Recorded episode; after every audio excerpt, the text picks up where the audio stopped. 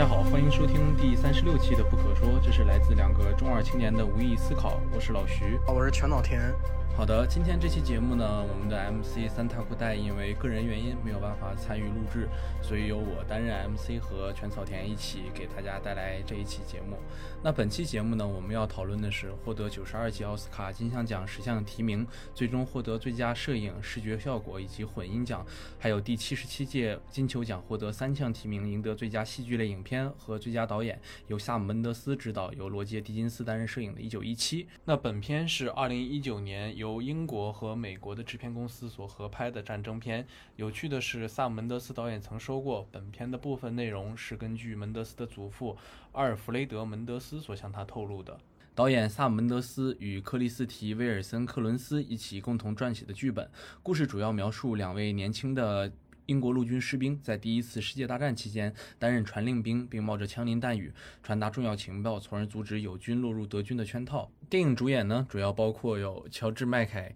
迪恩·查尔斯·查普曼、马克·斯特朗、安德鲁斯·科特、科林·菲尔斯，以及我们非常熟悉的英国演员本尼迪克特·康伯巴奇。本片的导演呢，塞缪尔·亚历山大·塞姆·门德斯爵士是英国的演员以及导演。他在1999年执导的电影《美国丽人》获奥斯卡最佳导演奖。2012年作品《零零七》大破天幕危机获得全球超过11亿美元的票房和诸多好评。同时，本片的一个最大的亮点呢，便是号称119分钟无剪辑的长镜头。而本片的摄影导演呢，也是在电影圈大名鼎鼎的罗杰·狄金斯，拥有着14次奥斯卡最佳摄影奖的提名，也在2017年凭借《银翼杀手2》。零四九圆了最佳摄影奖《小金人之梦》，后来又在二零一九年凭借一九一七再度获得奥斯卡最佳摄影奖。值得一提的呢，这一次的一九一七也是狄金斯和萨门德斯导演继《平头日记》《革命之路》《零零七大破天幕危机》之后的第四次合作。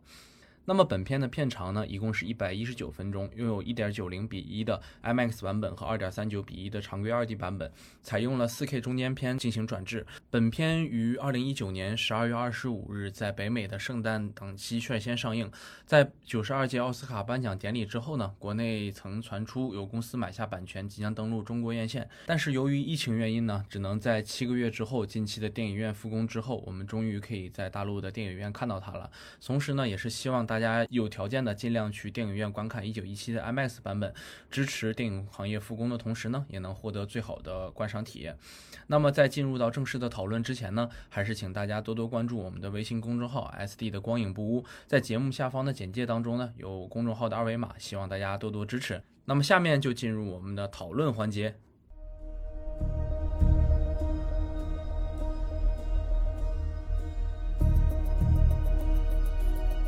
好的，那我们的第一个问题呢，就是由全老师开始提出。嗯，我第一个问题是想讨论一下，因为这个片子当然它最大的缺点或者说最大的特征就是所谓的一镜到底嘛。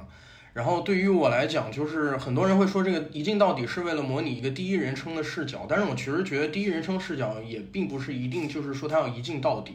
因为其实你如果电影像《荒野猎人》那样的电影，它全程只围围绕着一个角色发展的，其实它也是一个完全第一视角体验的一个电影。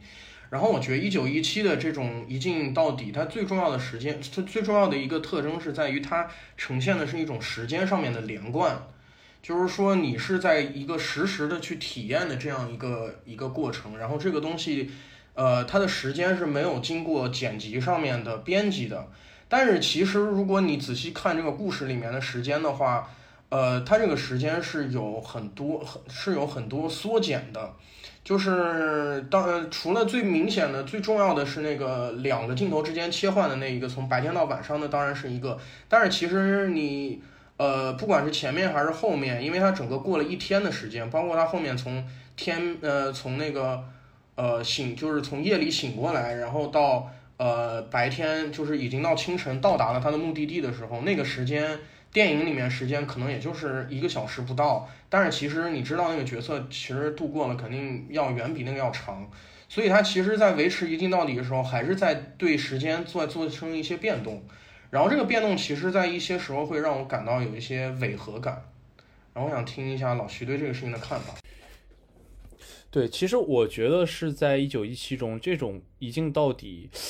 就是是其实是瞬时瞬时的，或者是说可以说明它是一个线性的，它没有尝试着说在连续的长镜头中就是内部或重塑去改变时间。因为为什么我这么去认为啊？我觉得它除了就是主角晕过去，就是进入黑场那一次是一个非常明显的一个时间过渡的阶段，他为了跳过一个省呃一段时间，保证前后的镜头接镜头结合在一起，然后达到就是故事时间就是那个约定的十几个小时，可能与文本时间电影时长的一百二十分钟，可能呃维持这个一致性以外，其实我觉得他在前后两个。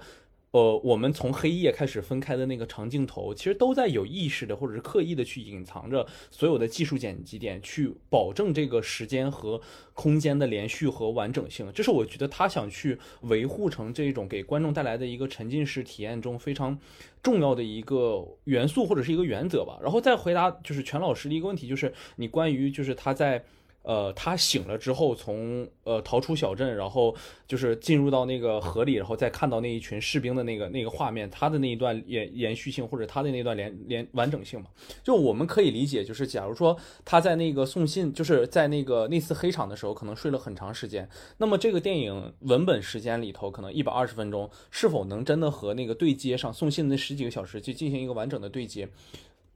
就我在思考，我我昨我昨我在思考这个问题的时候，我其实得出来了一个小我自己的一个结论嘛。我觉得他是就是有有意识的在去控制这段时间的一个发展。就我们可以理解成那个黑场的时间可能是一个无可计量的时间，这可能就是他在为了去完成他的故事时间与文本时间所做出的一个，嗯，也不能说是妥协吧，或者就是我觉得他他做出来的一个想绕开这种。这种误会的一个方法，但是不可避免的会出现的问题就是，像我们说的，他可能从第一天呃第二天凌晨到第二天白天的时间过得过于太快了。但是我其实觉得，就是他在塑造成这种时间的完整性上，我不觉得他有特别大的缺失。我除了那一处让我感觉到有些违和之外，我还是觉得他自在的那个长镜头的逻辑是是时间里的逻辑是没有想去非常刻意的去重塑它的。对，但是就是呃，就是你所谓的这个，他没有想去刻意的重塑，我同意你的意思。但是这个东西对让我有一个顾忌，就是说他到后面的时候有没有还能理清楚他的时间的语法是什么？就是说，呃，最明显的其实就是在河里面漂流的那个部分，然后其实那个部分有相当大的写意的成分在里面，就是他从那个上面。掉下来，然后甚至于那些花瓣飘下来，然后当他再次从那个河里爬出来的时候，你就发现已经从夜里变成白天了。他跳进那个河里面的时候，还是还是黑夜。然后他在那个河里面出来的时候，其实已经是白天了。然后其实他在这个河里面，他很很有可能他实际上度过的时间并不只是电影里面那么三五分钟。然后这一场戏就会让我觉得他在某种程度上面跟。整个片子的语法就是怎么讲，跟整个片子一贯性的那种感觉是背离的。然后其实带带给我的更深的问题就是说，如果你如果你要最终要进入到这样一个阶段，如果你最后是有这样一些刻意的这样的一个部分的话，那你是不是直接剪辑会比较更好一点呢？嗯嗯嗯，我其实是觉得，就是我们经常会讨论剪辑，它到底是。呃，采用剪辑到底是什么的时候，其实很大的一个作用性就是包括去构建里头，就是电影里头一个很有逻辑性的一个时间的方法。就你里面提到的也好，那就是我们怎么去构建在这个故事里它所能呈现的这种时间语法的这个逻辑的。你不能说从那个湖里跳进，呃，就是他跳河的那个阶段，然后再从河里再爬上来的阶段，就那可能是呃。电影文本时间里可能过了大概五分钟，但是在电影时就是在故事时间里，它已经可能过了半个小时或者四十分钟。这种让我们去理解可能会有些困难。但是我觉得，就是这些这些，我觉得他在河里那段戏，就是我们看起来可能是一个连贯性的长镜头啊。但是我觉得他那段戏就毕竟是中间一定会有过剪切点的。我我是这么认为的，就是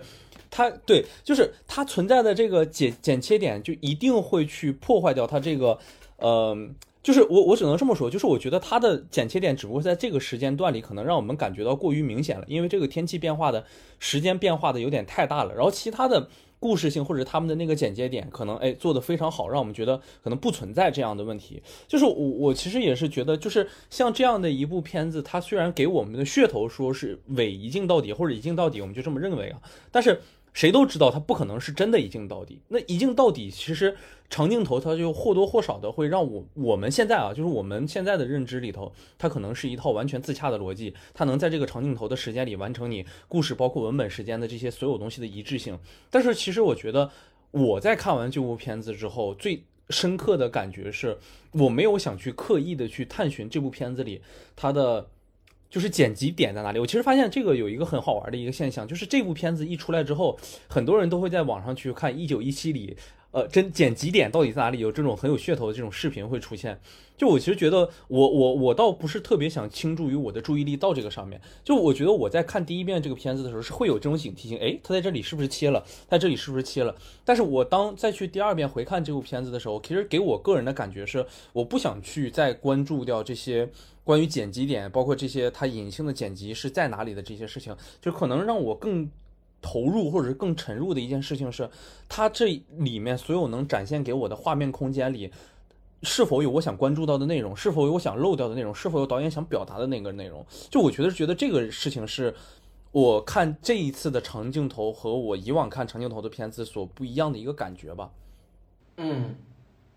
这个我其实也比较同意吧，就是它其实这个片子里面的长镜头，嗯，相比于我可能其他看到过的长镜头的体验来讲，是更加的没有那么重要。因为其实最明最最重要的对比，其实就是前几年的那个呃鸟人嘛，鸟人也是以长以以一镜到底为呃为所谓噱头和特征的一个电影，但是鸟人他就把一镜到底这件事情做得非常的呃。张扬可以说，因为因为它的那个时间跨度其实更大，而且它会非常有意的给你展现很多非现实性的镜头，比如说它起飞了呀，鸟人冒出来啊，然后然后有东西随随便便这样摔掉啊，然后时间突然过去啊等很多东西，就是他的那个一镜到底会更明显的告诉你，他扮演的角色就是在试图跨越现实时间来重现一下鸟人这个角色心理上面的时间。因为在那个电影里面，可能是说，就是说你现实的时间可能花了很长时间，然后跨越了很大的一个部分，但是其实对于那个角色来讲，他的心理时间、他的那个紧张感、他的那个呃，他的那个疑问和他自己的矛盾，都是一刻都不在停的，然后无时不刻不在困扰着他的。所以在这个电影里面，一镜到底这个事情本身就会扮，就是在一九一七里面，一镜到底就扮演一个更加。微妙的角色了，从这个意义上面来讲。那第二个问题也是由全老师带给我们的，然后您介绍一下吧。第二个问题，其实我还是在关注这个长镜头的问题吧，某种程度上面，因为对于这样的一部电影来讲，摄影所扮演的角色是非常重要的。就是甚至于说，在这个故事里面，因为这个故事里面，它其实是在文本上面，或者说在故事内容上面，都进行了一个极简化。就其实你发生的事情，除了送信这件事情以外，没有别的事情了，就是单纯的一个两个人踏上旅程。然后在这个电影，再加上这个电影很大一个程度上是个体验，所以在这个层面上面来讲，摄影扮演的是一个很重要的角色。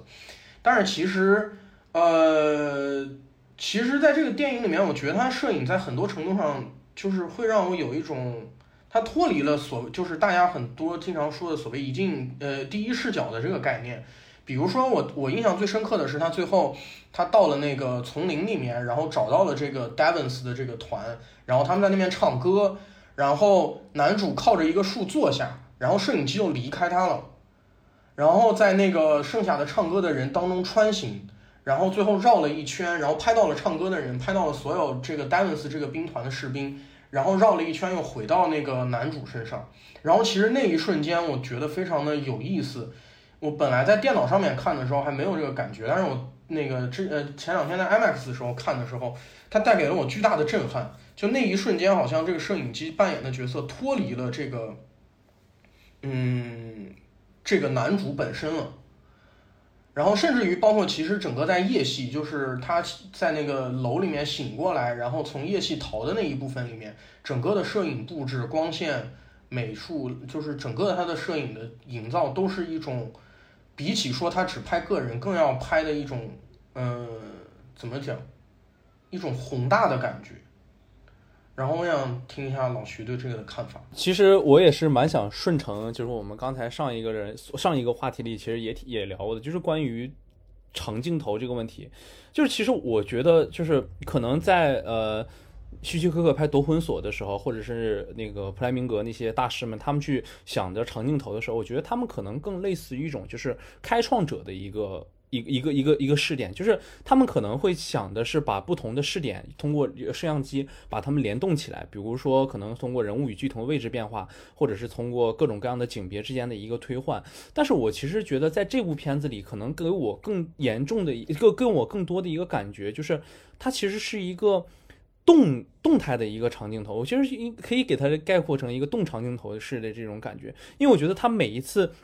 它事情的这个节点都是通过摄影机的这个运动停下来的时候，就你可以发现，这个这个摄影机的停顿在这个片子里其实是非常重要的一个点。就是我发现能让我们产生这种体验感，或者是呃可能会更被更多人所提到的这种第一视角的这个问题，往往就是由这种运动和这种停下所能带来的。就你可以看到，当这个呃我我们这个士兵他走在，就是他去往那个那个。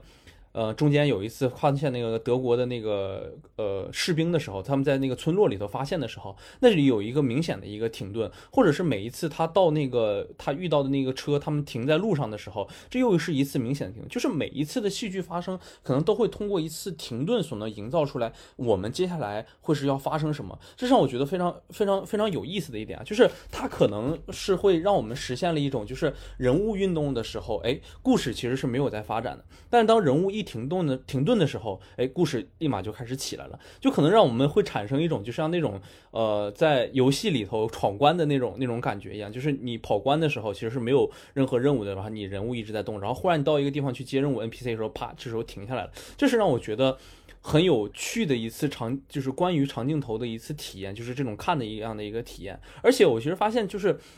他呃，导演或者是摄影，狄金斯他们一直在这一镜到底中去融入一个非常奇妙的一个视觉变换感嘛。就是每次你可以发现，就当两个人一起行走的时候，他从呃人物的背面其实会有一个转换到人人物的正面，或者从背面通过右边的那个呃战壕啊，或者是遮挡物的一个呃遮挡之后，然后再切到人物的一个侧面，就是一次。挡住路的士兵，或者是一次小小小小的冲突，永远会改变这两个人的一个前后的一个位置。其实我觉得这些刻意设计的这些这种变化，其实就很像这种，嗯，长镜头里头会出现那种美学的一种节奏感吧，就会让我感觉到会产生了一种，哎，有一种景别到另一种景别的这种类似于就是有点像剪辑的那种快感，能让我们感受到了。而且就是在回答去全老师的一个问题，可能会让你觉得。呃，里面存在的就是较为吻合的那个那个点，比如说是呃，在最后的那个阶段的时候，就是他们呃到达了那个兵营的时候，然后已经把消息给送到的时候，会有一个看到呃，他从他靠树的一个这样一个中景，又拉回起身，然后转了整个战场，然后又回到他一个呃这样的一个镜头嘛。其实我是觉得这个长镜头的长镜头的用意，我其实觉得这个时候已经是整场就是呃。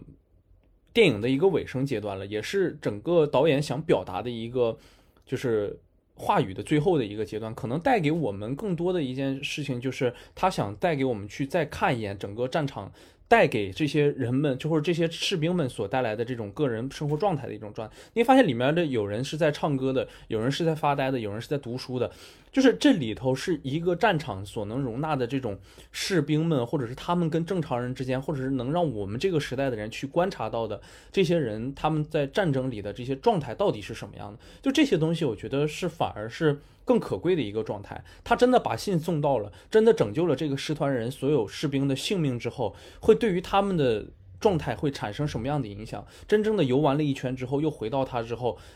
再重新跟开头所像应对着的是的两个人一同靠着树，对吧？然后拿起了那个可能自己最珍贵的那个家庭里的那个合照的时候，我们才有可能知道啊，他是想产生这样的一个用意，或者是这样一个表达。我我我是觉得他所能。凝凝练出给我们的这种嗯沉浸感，或者是这种一镜到底的感觉，或者这种视觉体验，我觉得是可以被接受得到的。就是这，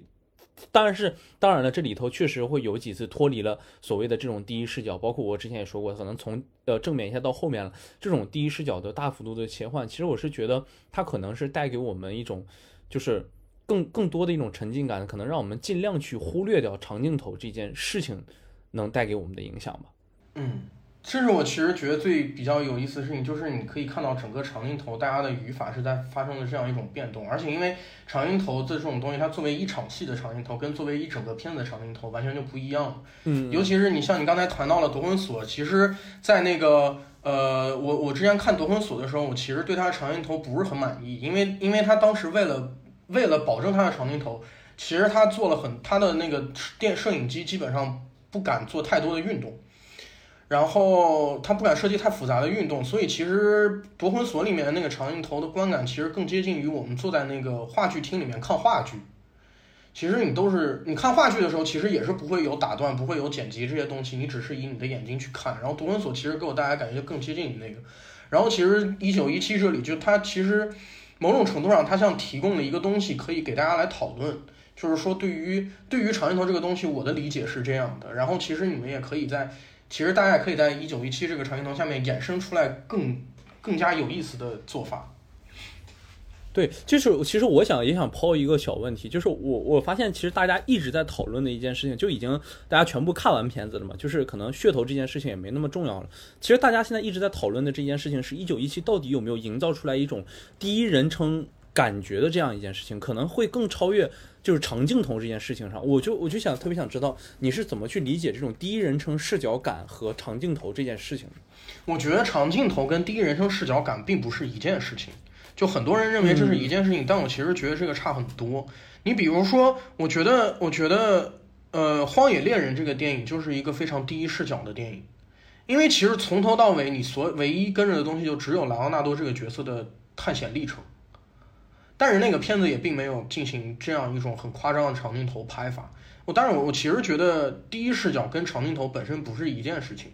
或者你比方说有很多很多长镜头拍一场戏的电影，你比如说，呃最有名的呃这最最近大家印象可能会比较深刻，比如《拉拉烂》的的开场戏，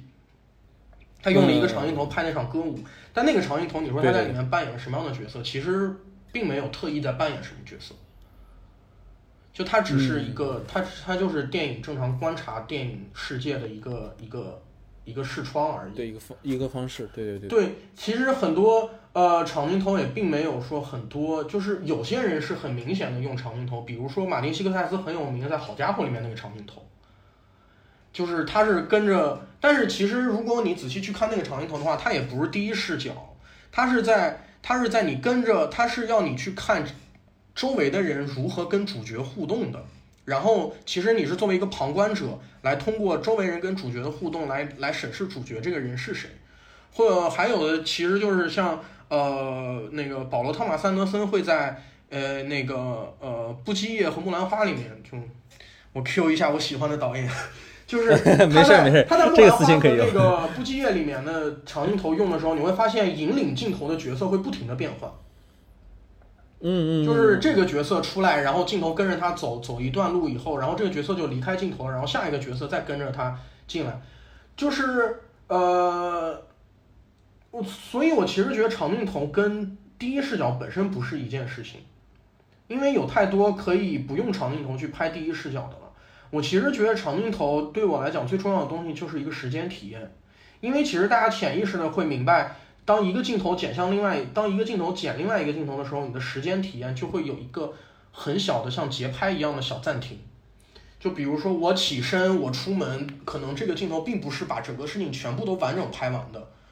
我如果我剪的话，我起身下一个镜头我就可以在楼下了，或者我也可以在门外了，我就可以做我下一件事情。但是你长镜头的话，这个东西一定是连贯的。但是，呃，这个连贯造成的效果就是。你你体验的时间是这个角色体验的时间，我觉得这个才是一九一七带给我来讲说它的长镜头最重要的体验。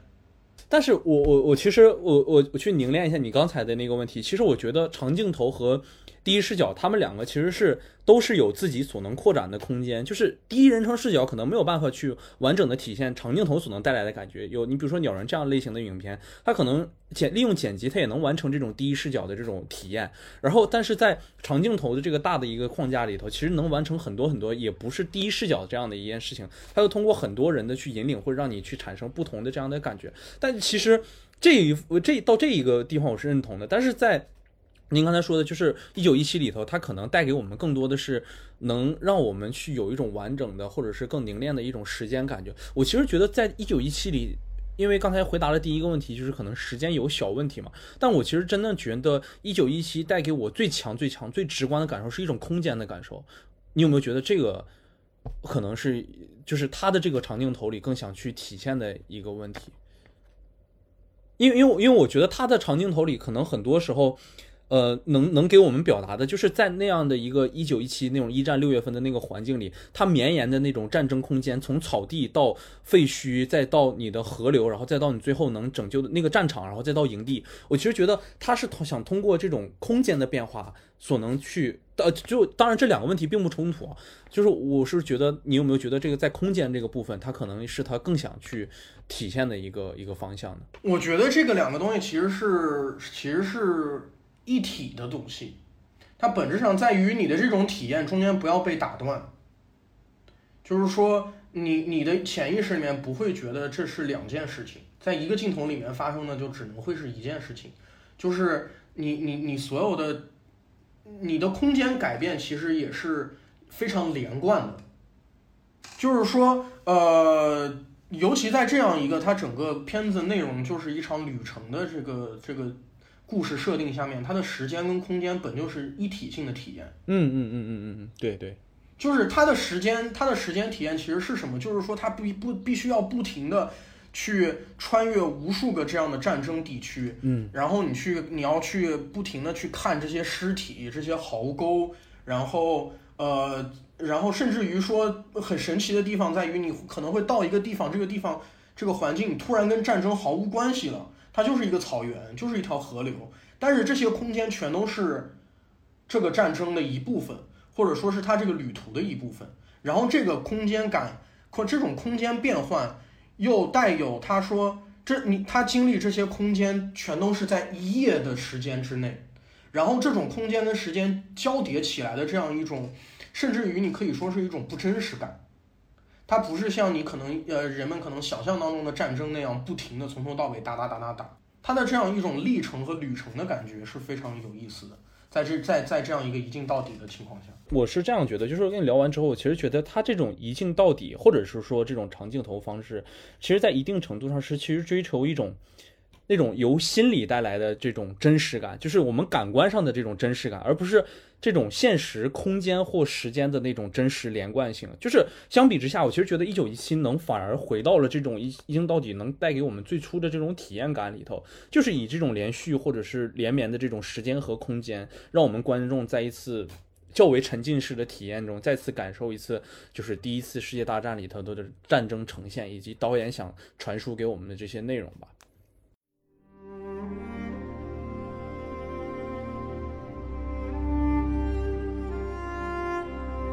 好的，那接下来呢，就是我的问题。我所带来的第一个问题呢，就是其实，在一九一七的这个宣发上，他曾经说过的这个一镜到底，我们很容易认为这是一部利用纯技术手段去处理战争场面。然而，其实，在我们观看了影片之后，我们其实发现这部影片的视听语言其实是走在文本，确实是走在文本之前的。所以我们在评论这样的一部片子的时候，就是究竟是需要分析它在。电影制作本身带给我们的体验呢，还是应该去探究导演的表达里头是否会有一种更普世性的这种反战的态度？就这两部分，我们到底应该去如何抉择呢？我想听听全老师的看法。嗯，其实觉得这是一个非常有意思的问题吧，尤其是在就是在所有战争片里面，其实《一九一七》也是一个非常独特的一个片子，因为它第一次是这种。你可以觉得说它的文本削弱，就是它的文本简单到了这样的一个程度，然后他去把他主要的精力或者说他的功夫花在了这个技术上面，或者说他的电影制作上面。然后我其实觉得在这个片子里面，我最我觉得最重要的一件事情其实是他的电影制作其实本身就是导演的表达，因为呃，因为其实战争这个主题并不是一个说怎么讲很新颖的主题，其实战争是一个从电影刚开始有的时候，大家就已经开始在讨论的的事情了。然后，呃，在这一层面上面来讲，如何如何能让大家更多的去理解战争和了解战争？我觉得这个当东西上面，就是它的技术很成，就是这种它创造出来的这种体验，很大程度上其实就是导演所要表达的东西。然后在这一点上面，这个片子其实就让我想到了前一阵子那个片子叫做《他们不再变老》，我记得也是在国内的院线上映了，是吗？还是，嗯，前。反正前一阵子火过一段时间的那个纪录片，就是他他把很多那个原来参加过战争的那个青年轻人的那个照片进行了彩，就是呃视频素材进行了彩色化嘛，然后让大家，然后让大家试图去以一个更加近的距离，或者说更加呃。让你在看这个看到这些人的时候，不仅仅说他们是一个历史上的人物，他们是一个一百多年前的一个历史上面的一个词条，而更多的让你去感受他们是一个真实存在过的人物。他就像他就像你我和我们所有认识的所有别的人一样，都曾经真实的活着的。然后其实那个片子其实在这个层面上面也是完成了这样的一件事情，它本身也不是一个复杂的故事，但是它进行了这样的一种技术和电影制作，给你了一种新的。呃，观影体验的时候，这种观影体验本身其实就是导演的创作意图。当你当你以那样的，当你以看到那样的素材，感受到那样一个那样一些真实的人物，呃，他们那以那样的方式活着的时候，你不得不去反思战争到底是什么，因为战争最终带走了这些人的生命。就是这些跟你一样真实、跟你一样鲜活的人物，战争最终带走了他的生命。然后我觉得这种体验其实有时候会比你讲一个复杂的故事更加有冲击力。一九一七其实，在很大程度上，我觉得他做的也是这样一件事情。与其告诉你说，呃，人在战争当中会有什么样复杂的命运啊，或者说战争是一个怎样，呃，战争衍生出来了多少多样奇怪或者不同的故事。其实你体验一下，你就会懂很多事情。你真真正正的体验一下战场上面的两个小时是什么样的，你真的去体验一下一个当兵的人两个小时是什么样的，一个你亲近的朋友，一个你知道他所有生活活力的朋友，有你一个一个你觉得他非常，呃，有勇气，有很多美好品质的朋友，就这样一瞬间的就就死掉了。然后甚至于说你你你所经历的事情，嗯嗯，这个人在那个夜里面呢，他有可能在他犯的每一个失误都有可能导致戴文斯那个兵团全部都死掉。对对。然后其实那个事情就是这样惊险，所以我觉得这是这本身就是电影的表导演表达，就是说这种体验，战争到底是怎么样的，还不如让你体验一下。我也想继承这个说，就是其实，在。主流的叙事电影中，其实空间经常是作为一个较为特定的一个区域来的，就是一个戏剧所发生的一个场域。而且，其实我们在所有的这种战争类型片中，其实看到的战场，往往就是战争发生的场地。就是我们可以看到非常非常激烈的这些战争镜头，就是在空间中发生。但其实，在一九一七里，我觉得很厉害、很厉害的一点，就是它通过。跟随主角这样的一个长镜头的一个方式，其实带我们穿越的是一个一个非常安静的一个战场，就是不是在这个空间里发生战斗，而是我们安静的去停下来去看，看什么？就是看这些炮火所摧毁的空间，这些战争所发生的过的这些场地，那些炸出来的那个弹坑，那些积水，那些，呃。马和人的尸体，那些已经肿胀的士兵们，还有那些可能一些老鼠们，或者是那些铁丝网们，就是真的这这样一部能呈现出战争空间的一个电影，我觉得它比正常的那种经典的战争片来讲，其实会让我们更多的感觉到那种战争的残酷和那些无情的事情。就是我们第一次能如此真切的体会到一件事情，就是一条战壕在现实里它到底有多长？我们走在一个。外面打着仗，然后里面呃外面上面在打着仗，里面的战壕究竟会发生什么样的一个故事？因为里面非常厉害的一点就是，其实当主角们从英军战壕穿过交战战场，基本上没走多久，他们就说我们现在已经来到了德军战壕。那个在文本时间里，可能故事文本时间里可能也就过了大概二三十分钟的样子。就是那个距离，其实也让我们真真切切的感受到了一件事情，就是在战争中，其实来自对方双方的。这种交织的这种危险是非常近的，是近在咫尺的。我觉得这是任何任何一部片子里不会让你去产生这种体验的一个片子，而且。其实我为什么会说，就是这部片子它可能视听语言是走在文本之前的，就是其实我是捎带了埋了一个小坑的问题去给全老师，但是全老师这个解的很好。就我其实觉得他的视听语言是完全完全在服务于他的文本内容的。我们就是会觉得他把呃文本内容做了一个高度的一个精炼，或者是高度的一个。嗯，简化的一个过程，甚至让我们觉得我们看了这一百二十分钟，甚至没有觉得读到一个什么样的一个故事。但我其实是在影片中有一场戏，我看完之后，我是真真切切的觉得，就是这一部片子它文本是足够足够强大。是哪样一个片子？就是他当时在去到那个兵团的时候，跟兵团的前线指挥官说的时候，他说：“你跟我说没有用，你必须得跟老大。现在箭在弦上，我们不得不把，我们就要跟德国佬就干了。”就是当他听到这句话的时候，他问出了那些指挥官或者将军们在哪个方向的时候，他拔出战壕就直接往那个方向跑的时候，你会发现一件事情，就是他心里其实非常明确的知道这是一个陷阱，你不能去。我横跨了整个战壕，我去往将军所在的方向，但是他看到的是从他身后战士们或者那些年轻的士兵们一个一个又在向前奔跑、向前冲，他们就像一个。无情就是像被扔进了一个无情的绞肉机一样，我们互相的去绞肉，但是其实是只是上面一拍拍热脑袋，然后我们就开始干了这样的一件事情。你就会发现战争在这里头其实是非常非常残酷，甚至以及一个非常残忍的事情。我觉得就这一场戏，简直就把它刻画的太淋漓尽致，就让我觉得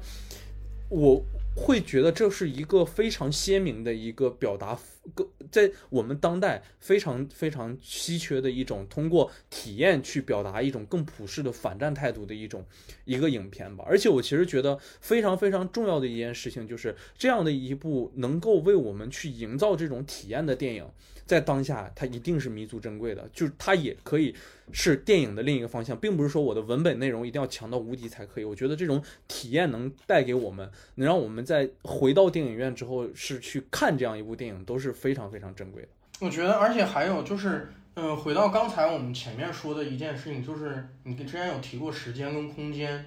然后其实这个我觉得里面也是一个东西，就是说弹坑那个弹坑到底有多大？然后这到底有多少弹坑？然后这个东西的那种体验，其实就完全会改变了你对整个故事的理解。就你如果把这件事情，你可能单纯的、单纯的，你只是把这个故事讲述给另外一个人的话，你其实你你发生的事情也是很简单。不管它到底有最后中间你可以再增加多少的曲折，再增加什么样的东西，但是那个东西都是文字。但其实最震撼的是什么？就是你路上要跨过多少人的尸体，你路上你要你有可能要摸到多少人的尸体，然后有多少人会在你旁边死掉，然后甚至于说，嗯嗯，在那个他在河里面漂流漂浮到最后，就是你在那个河里面的时候，你看似那个环境已经安静下来了，已经不会有威胁了，然后甚至于花瓣都飘下来，已经带有一点点。已经带有一点很漂亮魔幻的性质了，但是等到它漂流到河边的时候，他还是要拿手去拨开一具一具已经泡的浮肿了的尸体。对对对，就那个体验其实是比仅仅的说你故事里面你讲说发生了什么要要冲击力要强得多。嗯，是这样的。而且甚至于说这个人他并不是一个传奇的士兵，他就是一个太普通的人了。就是这样的士兵，这样的故事，可能在一场战争里面要发生几十遍、几百遍，甚至上千遍。但是每一个人要跨越的这个旅程，其实都像，都像男主跨越的那个旅程一样的，一样的残酷。其实里面，你你提到这个，就让我想到了这个，他其实。很精彩的一点，就是在你记不记得他当时他的那个同行的那个战友死了之后，他离开那个小小小伙房子之后，他立马就遇到了就是英军的那个车队嘛。他说当时说车队带他走的时候，他当时上去之后，就是那个车里的所有卡车里的同行的那些英军士兵们一直在给他讲故事。但是他看的那个方向其实是什么？他看的就是他死去的那个同伴那个方向。他其实一句话没有说过，但是他脑袋或者是他所处的那个环境里一直在强调的是战争带来的这些故事，就是我们想说的那种讲故事，是通过另一个人嘴里讲出来的。但是他的眼神，甚至他的那个注视的方向，一直是看着自己死去的那个，就是那个战友的那个方向。就我觉得那一部分真的是。非常非常传神的一点嘛，就是能通过，就是我觉得这一些在这部片子里，就是有非常非常多的镜头刻画，去带给我们了这种战争关于它的残酷，关于它的这种很糟糕的这种方向的一种一种表达吧。但是我其实很喜欢的一点就是，就是陈老师刚才也说过，就是他确实在通过一镜到底的这种长镜头，这种主角连续不断的行走，甚至他走了这一百一十九分钟，都能让我们不良出来整个战场的这种。物理上这种现实空间的这个距离，我觉得这个是非常强大的一种复原的一种方式。就是我们听到了你的命令是你要向西南方向走一百多少多少公里，可能耗费多少小时。但是你会发现，当他就是箭在弦上，他一直在往那里走的时候，你会发现他是被什么在胁迫着自己走，或者他真正的走了多少公里，走了多少这样的一个距离，他全部在这个部片子里有一个非常完整的体验。我其实觉得这就是。我们去看这部片子能接受到最好的一个东西，我真的觉得这个这个是很很厉害的。嗯，好的，那接下来就是 我的第二个问题了。我是一个作为就是电影摄影专业的一个学生嘛，其实我在日常的学习中，就是罗杰·狄金斯的作品就一直是这种教科书式的序列之中的。然后其实罗杰·狄金斯本人在这部。电影里可以，就是我觉得可以延伸一点说，就是他在担任摄影导演的作品里都不免获得其实影迷的大量的讨论以及关注，所以我其实挺想听听全草田老师是如何理解罗杰·狄金斯在这部片子里的身份或者是个人认知。就是我觉得个人认知里，我们会对，呃，狄金斯担任担任摄影的作品，或者是导演，或者是这两个人所对位的身份，或者有不一有什么不同的看法，就是我们去讨论一下关于罗杰·狄金斯这样一个人。我觉得罗杰·狄金斯，因为罗杰·狄金斯其实也是非常我我个人非常非常喜爱的一位摄影师，因为我曾经非常喜爱科恩兄弟的作品，然后科恩早期最有名的电影几部都是罗杰·狄金斯掌镜的，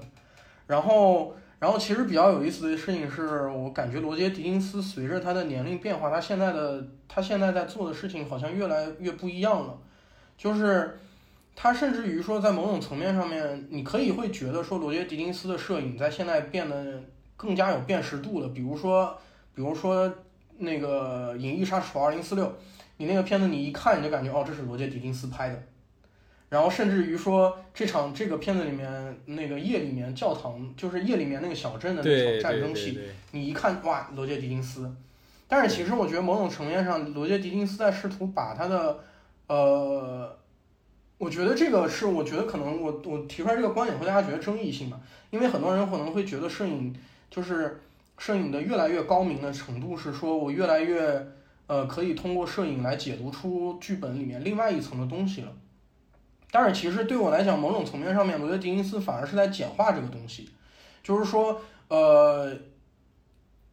比起比起我硬要单独开辟一个非常非常特别的，像比方说像杜可风啊，或者像他们那样演就是特别夸张的摄影风格。然后其实科，因为科恩兄弟早期的电影，它摄影风格也非常的有特点。但是其实我觉得罗金斯到目前为止，到现在变得越来越更加的为故事和剧本服务了。嗯嗯嗯嗯嗯。然后我觉得比较让我比较让我觉得有特征性的东西，就是你会看他在我昨天昨天，因为我其实跟老徐聊过这个问题，然后其实昨天在聊这个问题的时候，我有很大的困惑。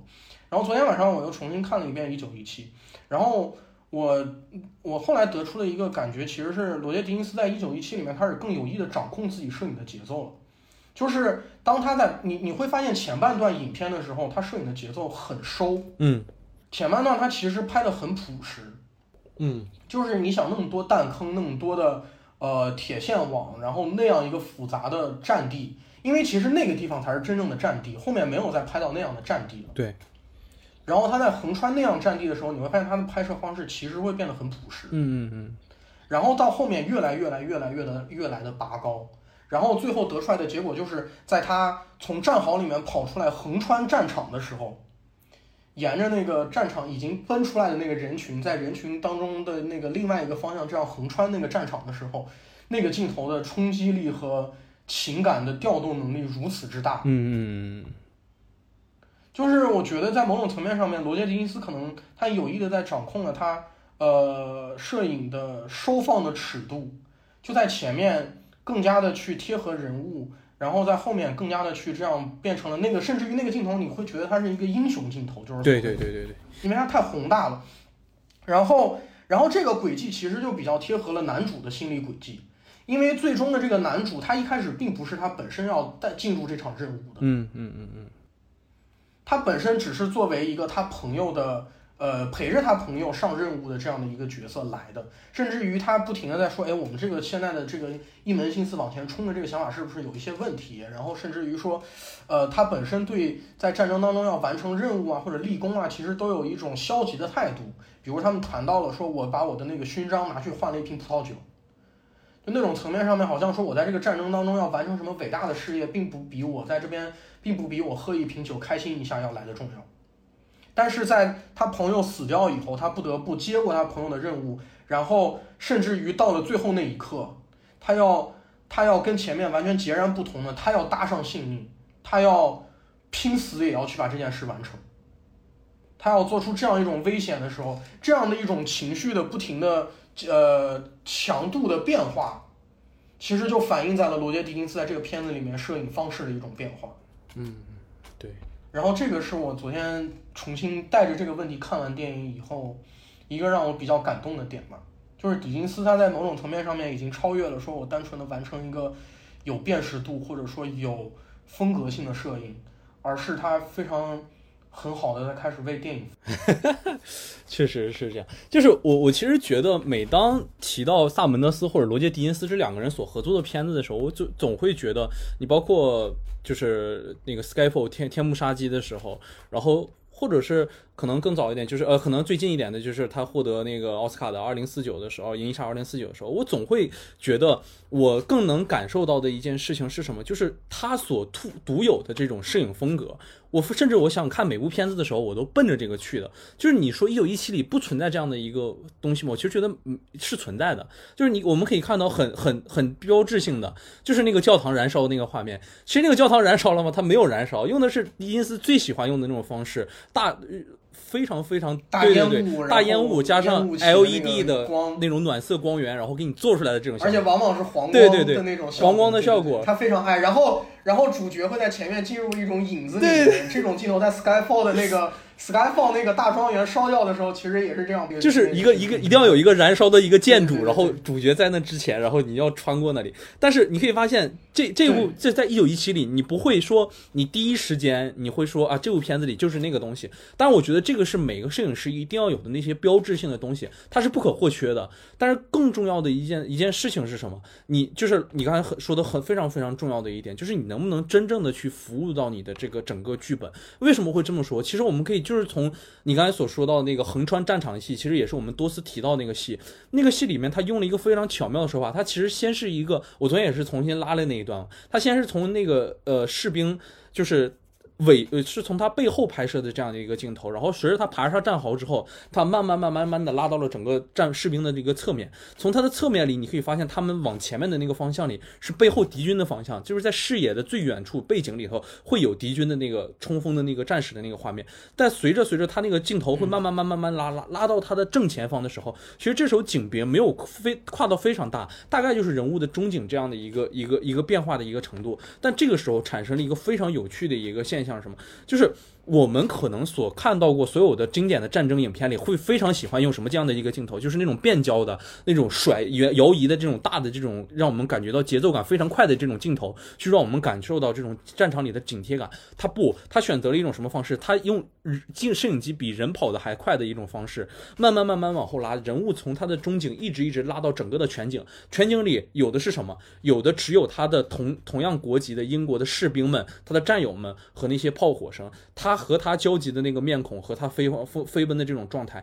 你就完全的可以体现出他现在人物的一个状态。我的战友们都在送死，我现在还没有把这个情报送到，就是因为战场里这种。呃，你上死你上我下的这种呃这种这种抉择，所以还是又因为我的这种可能没有把信息传递到位，我必须亲眼目睹着我这些战友们，或者说我的这些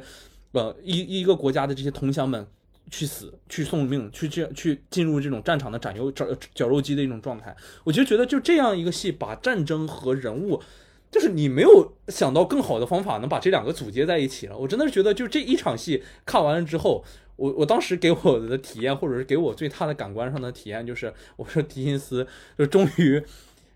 可以把这些东西融融合的那么融洽，能把它做到一个真正牛逼的一个镜头。就是看到这一景之后，你就知道跟他竞同时去去竞选的那些奥斯卡最佳摄影的片子，可能真的没有融合的这么巧妙，或者是融合的这么厉害啊！就是这是我觉得在这部片里头，我非常非常喜欢，就是狄金斯的一个。表现的一个方向，真的是我最爱最爱这里面的一个镜头了。对，甚至于说，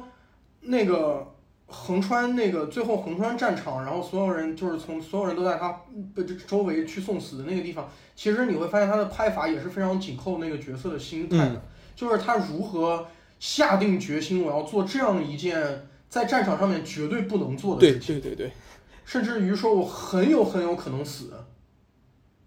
然后那一瞬间，他的心路历程是怎样的？他心路历程其实就是跟着那个镜头一样的。他慢慢意识到，我如果不快点把那个东西送过去的时候，就会有更多的人去死，就会有更多的是生命没有办法挽救。然后以至于他从一开始一个不知道要怎么办，然后下定决心、坚定那一瞬间，然后你会发现那个摄影机在他跟着他这样，呃，在摄影机在倒退跟着他跑的时候，很多时候摄影机已经不跟着他本人了。会完全去脱开来去拍整个战场全貌，因为其实，在那一瞬间，他在做的事情已经远远远超越他本人的意义了。因为，因为他的那一个奔跑，已经就是真真正正在涉及到你所面前所看到的这个战场，然后这么多人的命运在里面。所以，我觉得那个真的就是很，怎么讲？它是一种摄影艺术的，真的是非常大的一种成就。就他把故事的内容、人物的情绪，甚至于说比这高一层的一个更宏观的东西，然后再加上他的那种直观的感官感受，全都全都给你了。就真的这是大师的，就是能能达到这个级别的大师才可以拍出来的镜头。然后其实我是。非常非常想再讨论一个很有意思的一个话题啊，就是你刚才也提到了，就是呃，狄金斯其实跟科恩兄弟也合作过非常多次嘛。就我其实很想知道一件事情，就是你觉得狄金斯和科恩兄弟所做出来的作品和，因为其实狄金斯刚才我在前言里介绍了，他和萨姆门德斯两个人也合作过将近四部影片嘛，就你会发现。他们所合作的片子里头的风格是怎么样的？你有没有这种就是关于这个的讨论？你是觉得如何？就是可能我我我我就是一个小私心嘛，就是你会觉得里面谁导演存在性是不是真的科恩兄弟会大于萨门德斯？对于我个人来讲，我觉得是这样吧，因为我其实觉得比较比较明显的一个特征在于，你会你其实看科恩兄弟的电影的时候，你不一定真的会意识到这是迪迪金斯在拍。我觉得这是对我来讲比较重要的一件事情。有一个很有几个，我觉得有几个小故事可以说明这件事情吧。一个是说，有一个很有名的小故事，叫做罗罗杰·狄金斯在科恩兄弟片场的时候都是不用三脚架和手持的，都是不用三脚架的。原因呢，因为是在于原因呢，因为在于科恩每一个镜头在开拍的之后都会变，所以那个所以狄金斯曾经干过一件事情，就是我把一个摇臂放到所有的地方，然后科恩兄弟要改镜头，我就直接把摇臂摇过去。然后把摇臂锁死了，当做三脚架来拍。所以你从这件事情来讲，我觉得就能就能一定程度上看得出来，科恩兄弟他对摄影和画面要的的那种需求。嗯。而且而且其实也不是说罗杰·狄金斯在那个时候就不是一个出色的摄影师，他当然那个时候也是出色的摄影师。然后罗杰狄只是罗杰·狄金斯他在那个片子里面他所做的事情会更加的呃微小一点，他会更加的不张扬。比如说，罗杰·狄金斯曾讨论过，说他在那个片子里面，他他在科恩兄弟片子里面经常在干的一件事情，就是说他很少拍过肩的对话镜头。嗯嗯嗯。然后他基本上很多的对话镜头都是在两个人的中间用呃三十五或者更宽的镜头去拍。对对对，这是很很很明显的风格。对。对，然后这个东西它其实也有很强烈的风格，但这个东西它就会变得更微妙，然后，然后它这个东西肯定有呃跟科恩互相之间进行一个讨论。对对对对对对对。但是其实，在之后的片子，甚至我觉得也不仅仅是说跟萨尔门德斯合作的片子嘛，我觉得在罗约丁斯在不跟科恩拍的片子里面，其实都会呈现一种更加大胆的倾向，比如他拍了那个呃。刺杀神枪手之死，神枪手对神枪手之死，对对对对神枪手之死。然后你会发现，神枪手之死里面很多镜头其实也已经很已经已经很低。对对对对对，是是是，就是你会发现摄影扮演的角色会更重一点。我觉得在在这些片子里面，某种程度上，狄金斯获得的更多的自由，或者说他有更多的呃，怎么讲啊？就是说，他有更，他不需要有更花更多的精力去服务导演的意志。嗯，我其实我觉得，关于罗杰·狄金斯跟萨尔门德斯最有意思的，最我觉得最能凸显的电的东西，其实不是一九一七，而是零零七。对对，因为它是一部商业电影。然后就是你再怎么说，那部片子可能它有很复杂的故事也好，但它本质上还是一个商业电影。然后你会发现，狄金斯对这些，嗯，怎么讲？因为在科恩兄弟里面，你没有没有那种动作戏，或者说单纯的在进行呃视觉管干的，就是怎么讲，就是所谓视觉奇观的这样的一种戏。但是在零零七里面有非常丰富的这样的戏，比如最有名的那场在在上海还是在哪里的那场，在那个霓虹灯蓝色的霓虹灯前面的那个打斗戏，我不知道你有没有印象。零零七就就那场戏，其实那场在那样的片子里面，狄金斯有更多的空间，说我在这场戏里面设计摄影的时候。呃，不是一个特彻底的故事，嗯，辅助的角色。嗯比方说，在那场打斗戏里面，他就可以，我要做的事情仅仅的目的很简单，就是把这场打斗戏拍好看。嗯嗯嗯对。就那场蓝色荧光前面的那场戏，那场戏，你说他的摄影其实的目的就是为了拍好看。对对对。然后我觉得在这个程度上面，解放了狄金斯很多做法吧。对，就是可能就是在某一个片子里玩的非常嗨。对，就这种。其实关于。那个神枪手之死，或者包括天幕杀机，其实都有这样的一个讨论，就是说摄影或者是影片的其他制作方面的内容是一流的，但是其他包括文本或者是角色的内容可能会是稍差的。就大家都会有这种统一，就是我我觉得也是，就是你每一次跟我提你说零零七大破天幕杀机或者是神枪手死的时候，我立马脑子里反映的第一件事情其实都是画面，对，就是那个画面，就是我有印象的那几个镜头。而且你其实。我你你你知道我觉得很有意思一件事情是什么吗？就是你如果去回忆呃《神枪手之死》，或者说《零零七》，或者说呃那个《银翼杀手》这三部电影，你当你回忆到你觉得最一下子想起来的好看的镜头的时候，是故事性很强的镜头，都不是对，是的。这是不是一个很有意思的问题？因为你比如说我，我回忆《银翼杀手》的时候，我脑子里第一个冒出的镜头是他那，是他在那个黄色的像荒呃荒漠一样的地方，然后这样走过来，其实就是出场的那个镜头。对，然后《神枪手之子》是他们劫火车的那那一场戏，在丛林里面有光，然后他跟着火车这样这样定下来，然后包括《零零七》里面的那个呃荧幕前的那个打斗戏，还有他在那个呃最后火烧的那个废墟。然后其实这里面的镜头有一些是有故事性的，但有一些其实，呃，画面的奇观性要胜于它故事性本身。它不像比如说一九一七，我想到一九一七，我只想一个镜头的时候，一定是他最后横穿战场那个镜头，那个镜头是一个故事跟画面高度统一的镜头。但是其实你想起《神枪手之死》跟《银翼杀手》的时候，很有可能就不是这样的情况。对对对对对对对，这确实是，就是很。就总结的已经非常到位，这确实是最一瞬间就能反映出，就狄金斯可能在一九一七里，或者是跟前作所有的这种不同的这样一个片子的一个感觉。我确实是觉得，就是在一九一七里，狄金斯能拍到这么厉害，或者是能拿到奥斯卡，其实也是有原因的，不只是可能摄影上的这种高度。嗯，拔尖或者这种制作上的高度拔尖，其实真的有在这一部里和文本内容进行一个非常非常高度的一个融合，这是在以往的甚至狄金斯的作品里可能不是那么非常可能会常见的一个状态吧，确实是这样的。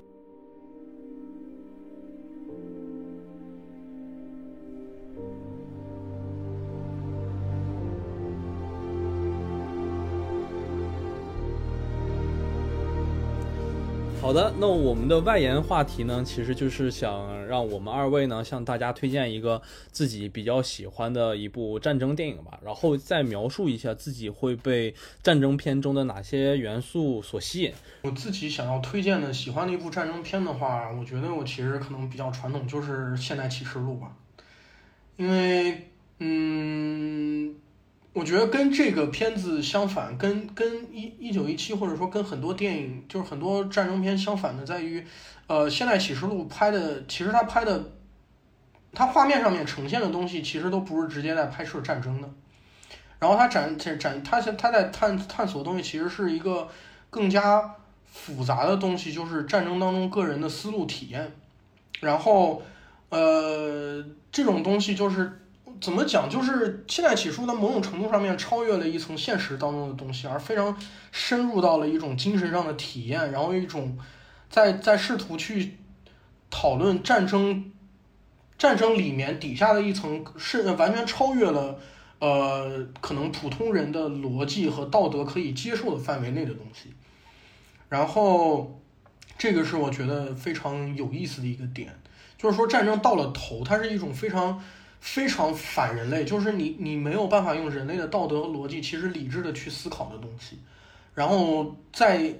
如果你试图去思考它，会不会你慢慢的就变得疯狂，然后丧失你的人性，然后丧失你可以理智思考这个世界的一种方式。然后另外一部片子其实不算一部战争片嘛，然后另外一部片子我其实比较推荐的是叫五号五号屠场。然后这部片子是改编着呃一部非常著名的小说，然后它有点类似于一个拍 PTSD 的一个电影。就是一个在二战期间，呃，经历了德累斯顿轰炸的一个，呃，这样的一个人，然后他的他的他在经历过轰炸以后，他的时间和空间的感受完全错乱了。然后那个片子本身电影的那个拍摄手法也非常有意思，它剪辑非常像，呃，大家大家在那个红辣椒里面看到金敏那种手法，就有很多错位的这种，呃呃借位的这样一种转场。然后去重现了他在这样一种精神状态下面的一种体验，然后我觉得非常有意思，然后想要分享给大家。然后其实我也是带了两部片子啊，首先这个第一部片子呢，就是最近的一部片子啊，是斯派克里的这个嗜血五人组。那首先这部片子它确实评价不是特别好，但是我其实觉得它是要要换一个方向去解读。我其实觉得它给我们当代的观众们所能理。塑造了另一个关于越战所能带来的一个试点吧。我就觉得斯派克里真的是一个很有意思的一个导演，他总是能用这些专业的方法，可能去，就是我觉得他是在用电影的这种方式去展示出民种族纷争的这种复杂层次和内部差异，把问题主题相对完整的这种暴露出来。就是我们是需要去看到。斯派克里的片子里，他所想要解构的那层东西是什么样的？我其实觉得这是一个非常非常好的一个沟通的一个途径。我其实觉得斯派克里在去跟外界对话的时候，他永远都是使用着电影这样的一个载体去完成的，这是让我觉得非常非常。厉害的一件事情。然后我的第二个想要推荐的一部片子就是，呃，一六年上映的这个《血战钢锯岭》嘛。其实我觉得这个《血战钢锯岭》它其实也是作为一个战争题材的片子，可能会得到大家最多讨论的一个片子。我其实觉得最得到大家最多讨论的一件事情，就是因为它是一个完全真人真事所改编的一个电影。我记得就是大家最多的一个讨论，就是本来认为看完这个片子，认为它是一个完全的白左电影，到最后发现这是一个真人真事的改编的时候，就觉得这个片子是一个神作了。其实我觉得。